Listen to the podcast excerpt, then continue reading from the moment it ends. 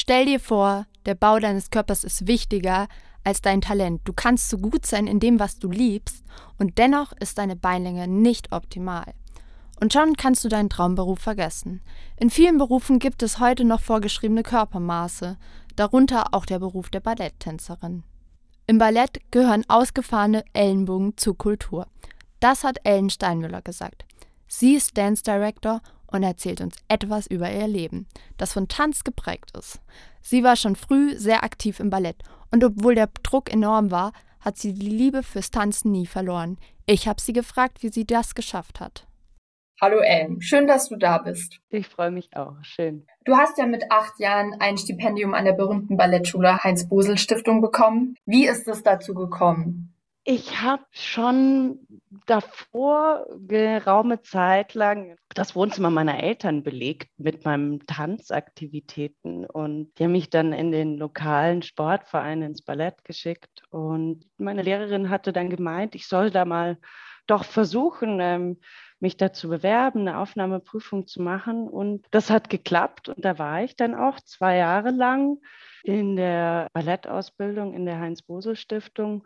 Und ja, und das war so der Anfang meiner tänzerischen Karriere. Ich kann mir vorstellen, dass die Schule ganz schön streng und mit viel Druck verbunden war und dein Alltag halt sehr, sehr strukturiert auch abgelaufen ist. Und wie bist du mit dem Leistungsdruck umgegangen? Der Tanz hat mir wahnsinnig viel Spaß gemacht, aber es hat schon so eine bestimmte Disziplin für den Körper beigebracht.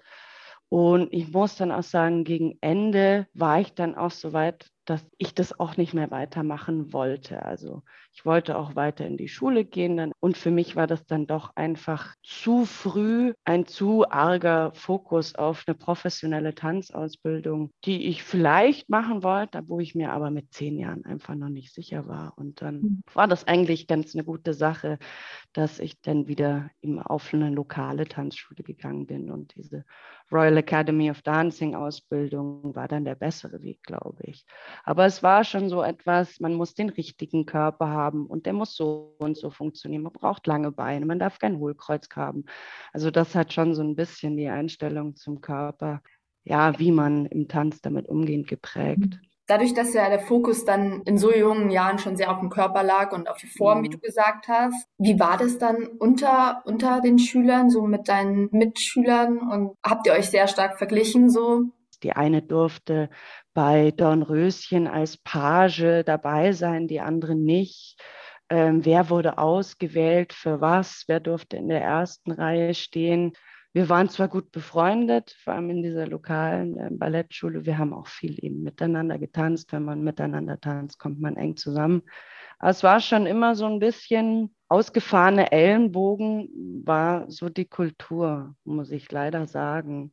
Und das war dann auch dasjenige, wo ich sage, eine professionelle Tanzkarriere als Bühnentänzerin war dann unter anderem deswegen nicht mein Ding. Wie, wie hast du trotz dessen so für dich den Spaß dir behalten? Tanzen hat mir einfach immer wahnsinnig Spaß gemacht. Und so ein Moment war der zeitgenössische Tanz. Als der in mein Leben trat, hat sich nochmal eine ganz neue Welt für mich aufgetan.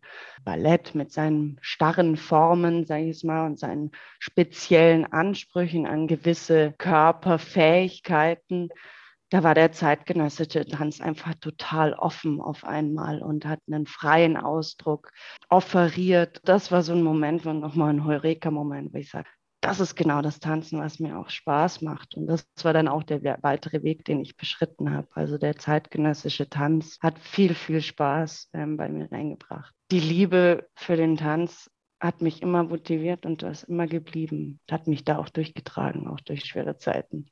Ja, ich kann mir vorstellen, ohne, ohne die Liebe kann man das auch gar nicht so durchziehen. Mhm. Und bei dir ist es ja wirklich so, dass du dein Hobby zur Berufung gemacht hast. Ja, bestimmt. Und das ist auch der Begriff Berufung, finde ich, ist da sehr schön. Weil ich habe immer gespürt, der Tanz, das ist es für mich. Das war ganz klar, auch in Schulzeiten, irgendwie Schulkameraden, so, ich weiß nicht, BWL oder Jura studieren und ich wusste, ich mache was mit Tanz. Das habe ich auch geschafft. Hat ja. geklappt.